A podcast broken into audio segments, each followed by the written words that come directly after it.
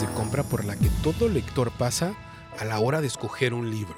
No importa si es en una librería, si es vía web, todo lector pasa por estas tres decisiones de compra. Y si tú eres autor o estás pensando en escribir un libro, este episodio te va a ayudar porque las tres decisiones de compra te ayudan a generar una estrategia para poder conectar, crear un vínculo con el lector que se pueda llevar tu libro y entonces sí sumarle valor. Esto es lo que vamos a tocar y a hablar en este episodio del podcast. Como les platicamos, uno de las líneas para crear vínculos va a ser autores con lectores. Y el día de hoy hemos decidido darle a este episodio eso, hablarle al autor de estas tres decisiones de compra que le van a ayudar a conectar y a crear vínculos con el lector. Y es que estas tres decisiones de compra son la portada, el prólogo y los tres reviews que van en la parte de atrás del libro. Sí, estas tres decisiones te van a ayudar a conectar si las tienes en cuenta en el momento que tú terminaste ya de escribir el libro y empiezas todo el tema de la portada, todo el tema de lo que el autor va a ver antes y va a tener contacto antes de abrir tu libro y poder leerlo. La estrategia que vamos a generar nos va a ayudar, uno, a convertir tu texto en un mensaje cuando estemos escribiendo el libro. Dos, que esa carnita, ese mensaje que escribiste, esas páginas tan poderosas y con tantos aprendizajes, con diversión, con tanto valor para el lector, estén alineadas y la portada, el prólogo y los reviews estén alineados y comuniquen el mismo valor que tiene las hojas, el texto. Porque si la portada, si los reviews y si el prologuista no lo comunica, esa carnita y ese valor en las hojas se va a quedar ahí, en las hojas. Y lo que no queremos es que ese valor, que esa carnita se quede en las hojas sino sobrepasen las hojas del libro y los lectores se los lleven a su día a día y lo compartan con sus amigos. Para eso, todos los autores comienzan con la misma pregunta que les hacemos. ¿Quién es tu cliente ideal? ¿A quién le estás escribiendo el libro? Yo te lo platico. En nuestro caso, nosotros decidimos que el cliente ideal es esa persona que se sigue en silencio. Esa persona que le falta un pasito, dos, cuatro, cinco escalones para confiar en ellos plenamente. A partir de ahí es que empezamos a escribir el libro y empieza la estrategia y la comunicación. Ahora, empecemos con las tres decisiones de compra. Y el primero es la portada. Y es que la portada es lo que va a hacer que el lector lo agarre o no agarre el libro cuando lo vea. Y cuando hablamos de la portada nos referimos al nombre del autor, obviamente, si es conocido o no. Vamos a decir agarran mi libro, agarran tu libro y ven Pablo Valenzuela, el güey de los cines rojos. Pues quién sabe quién es. ¿Te seguirías a ti mismo? Hmm, nunca me había hecho esa pregunta. Ay, me está retando esa pregunta. Oye, el diseño me llamó la atención, por eso lo agarré. Y es que cuando diseñamos la portada, tenemos que tener muy en cuenta qué emoción queremos que el lector sienta cuando está viendo la portada por primera vez. Nosotros decidimos que queríamos retar al lector. Con el superhéroe abriéndose la camiseta, la camisa, y en la camiseta que se ve que salga esa pregunta de ¿te seguirías a ti mismo? Que no sea la típica motivación, sino que lo rete. Y en ese reto decida agarrarlo o no agarrar el libro. Ahora, también que le genere curiosidad. Hmm, esa pregunta nunca me la había hecho. Y que eso sea un detonante para que agarre el libro. Y entonces, cuando lo vea, y voltea a ver el autor, va a decir, no lo conozco.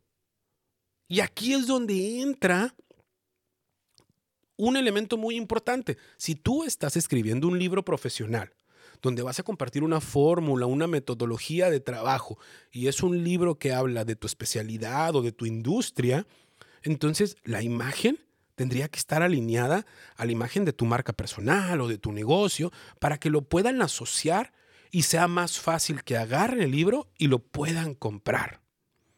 Ahora, depende de la emoción y de la estrategia, va la portada en el caso de que no escribas un libro profesional. A mí me dijeron, Pablo, estás haciendo todo lo que nos dijiste que hiciéramos. Todo lo contrario, perdón, que nos dijiste que hiciéramos. Claro, porque mi estrategia era que cuando vieran la portada no pensaran en el güey de los tenis rojos, sino que la portada por sí mismo los jalara y los atrapara. Y ahí es muy importante que tengas muy claro quién es tu lector ideal y la estrategia. En este caso, como es un libro de liderazgo personal, lo que menos queríamos que pareciera es ese típico libro de motivación. Queríamos todo lo contrario y que no pareciera un libro de liderazgo personal. Por eso el superhéroe. Ya verán, podrán ver, quienes vean el video, podrán ver el libro que, que lo tengo aquí en la mesa, podrán ver la portada, o en mis redes sociales podrán ver la portada del libro.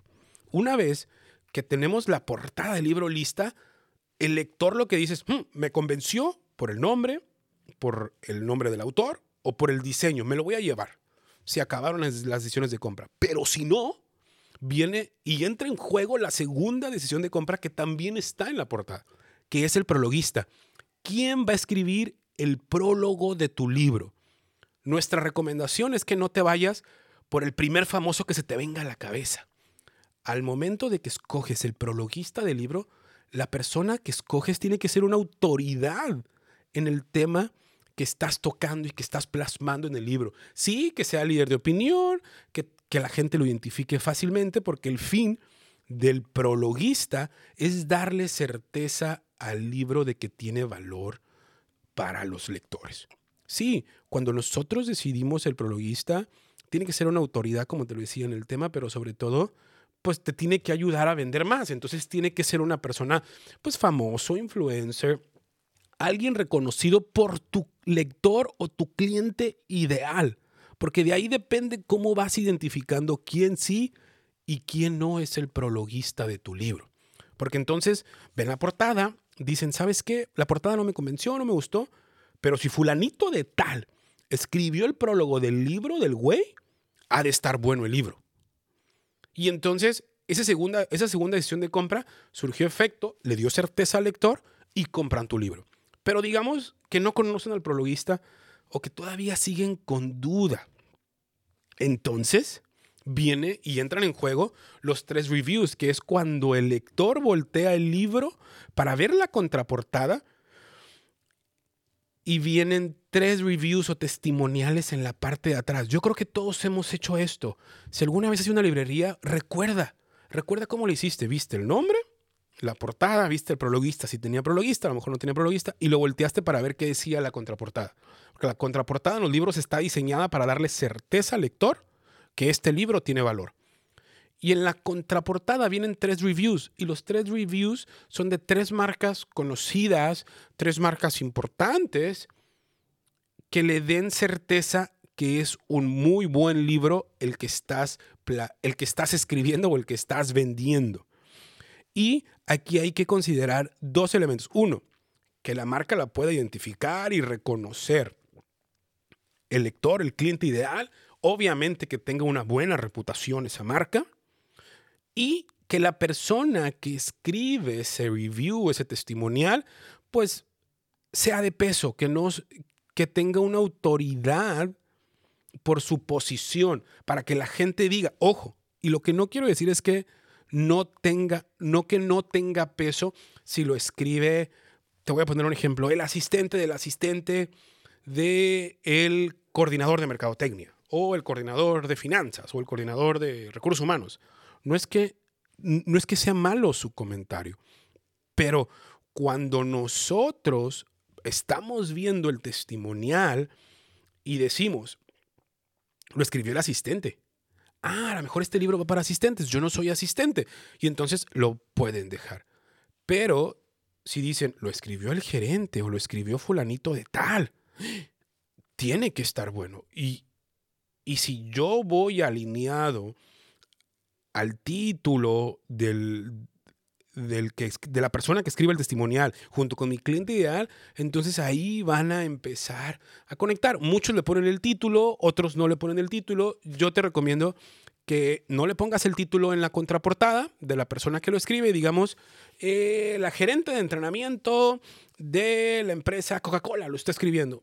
Yo personalmente te, diría, te, digo, te lo dejo una opción, poner el título o no de la persona, con que le pongas, eh, no sé, fulanita de tal Coca-Cola Ya quien tenga duda, pues a lo mejor va a indagar en LinkedIn o en alguna red social o para ver si la persona que lo escribió es de valor y es de valor me refiero que tenga una posición alta, que digas, ay, tiene autoridad, se dio el tiempo de escribirlo, entonces sí voy a, entonces sí lo voy a comprar, porque puros gerentes se dieron el tiempo.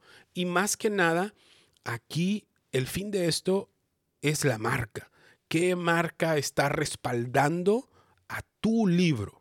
Y es aquí tener muy, pero muy importante que estas tres decisiones de compra le dan certeza al lector para comprar tu libro.